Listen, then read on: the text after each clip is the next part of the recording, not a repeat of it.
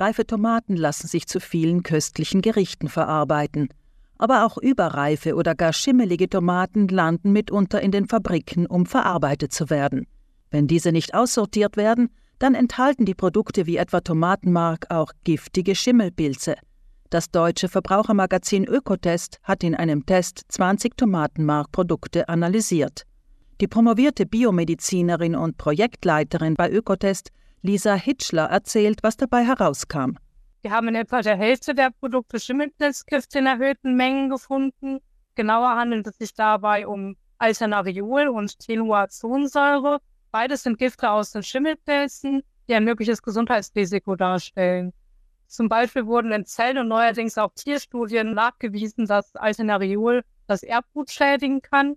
Teluazonsäure hat dagegen in Tierversuchen die Bildung körpereigener Proteine gehemmt, was zu Organschäden führen kann. Am schlechtesten abgeschnitten hat das Tomatenmark der bekannten italienischen Marke Cirio. Hitchler erklärt warum.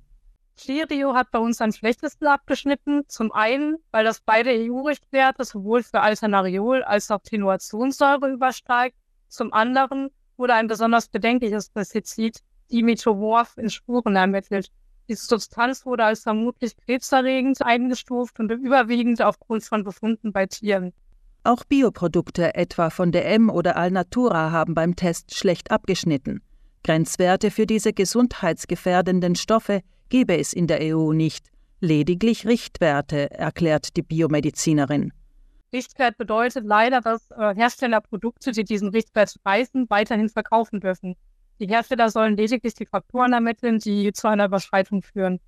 Andere typisch italienische Tomatenmarkprodukte haben hingegen gut bis sehr gut abgeschnitten, etwa das dreifach konzentrierte Mark der Marke Mutti oder das zweifach konzentrierte Mark von Pomi aus dem Hause Casalasco. Hitchler?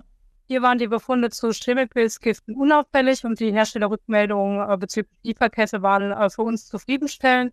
Das heißt, sie haben uns die Hersteller, die Herkunft der Tomaten und die Bemühungen um faire Arbeitsbedingungen hinreichend belegt.